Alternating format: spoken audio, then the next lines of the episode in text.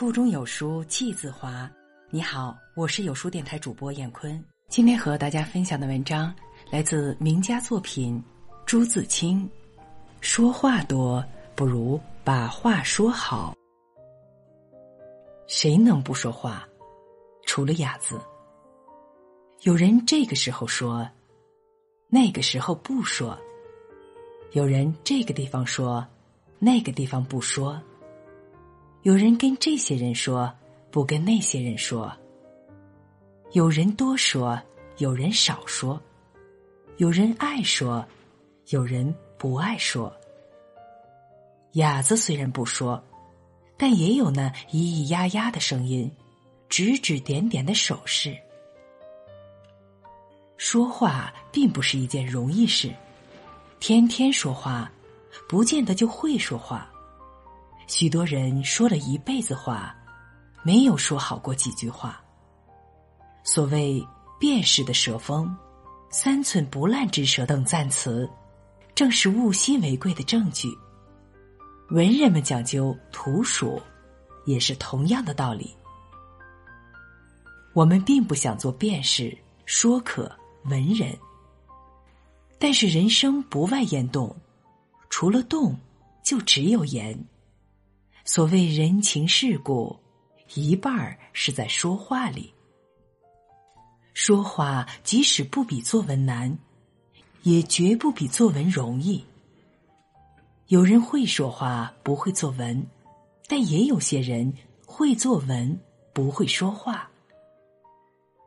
说话像行云流水，不能够一个字一个字推敲，因而不免有疏漏散漫的地方。不如作文的谨严，但那些行云流水般的自然，却绝非一般文章所及。文章有能到这样境界的，简直当以说话论，不再是文章了。但是，这是怎样一个不易到的境界？我们的文章，哲学里虽有用笔如蛇一个标准。古今有几个人真能用笔如神呢？不过文章不甚自然，还可成为功利一派。说话是不行的。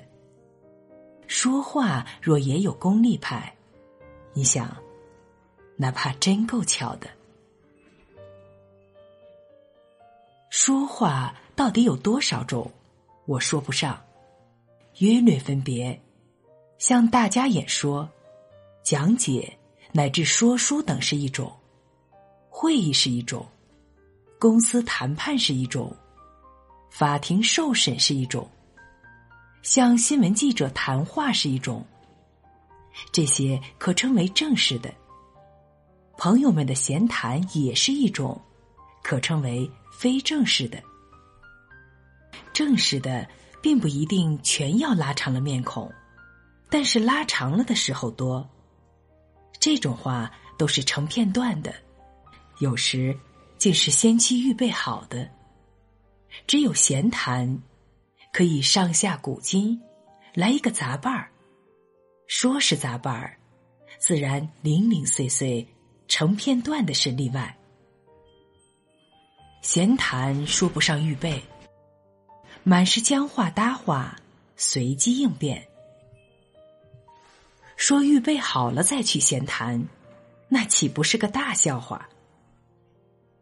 这种种说话，大约都有一些公式。就是闲谈也有，天气常是闲谈的发端，就是一例。但是公式是死的，不够用的。神而明之，还在乎人。会说的，叫你眉飞色舞。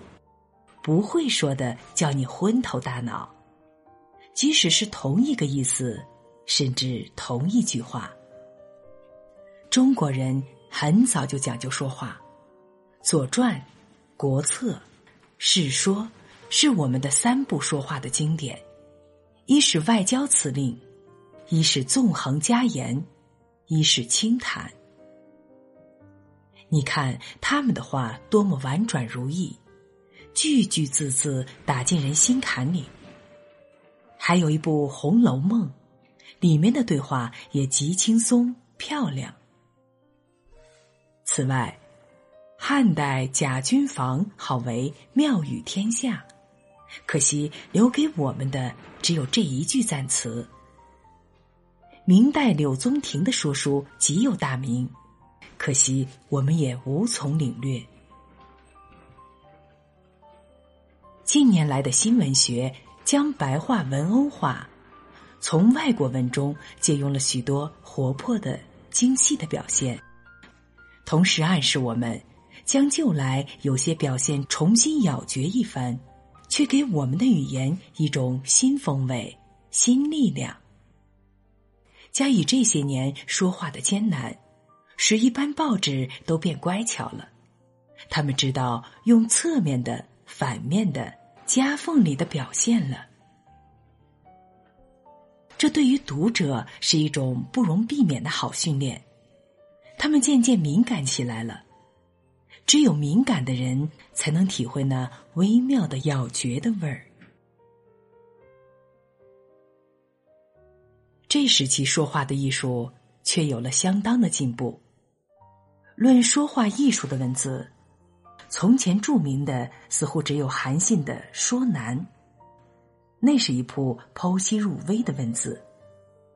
现在我们却已有了不少的精警之作，鲁迅先生的《立论》就是的。这可以证明我所说的相当的进步了。中国人对于说话的态度，最高的是妄言，但如禅宗教人。将嘴挂在墙上，也还是免不了说话。其次是慎言、寡言、讷语言，这三样又有分别。慎言是小心说话，小心说话自然就少说话，少说话少出错儿。寡言是说话少，是一种深沉或真静的性格或品德。讷语言是说不出话，是一种浑厚诚实的性格或品德。这两种多半是生成的。第三是修辞或辞令。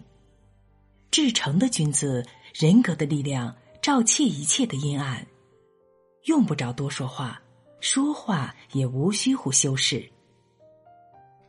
只知讲究修饰。嘴边天花乱坠，腹中毛戟森然，那是所谓小人。他太会修饰了，倒叫人不信了。他的戏法总有人让人揭穿的一日。我们是介在两者之间的平凡的人，没有那伟大的魄力，可也不至于忘掉自己。只是不能无视世故人情。我们看时候。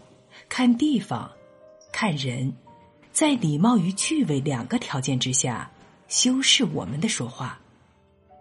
这儿没有力，只有机智。真正的力不是修饰所可得的。我们所能希望的只是说的少，说的好。在这个碎片化的时代，你有多久没读完一本书了？私信回复“有书君”，即可免费领取五十二本好书，每天有主播读给你听。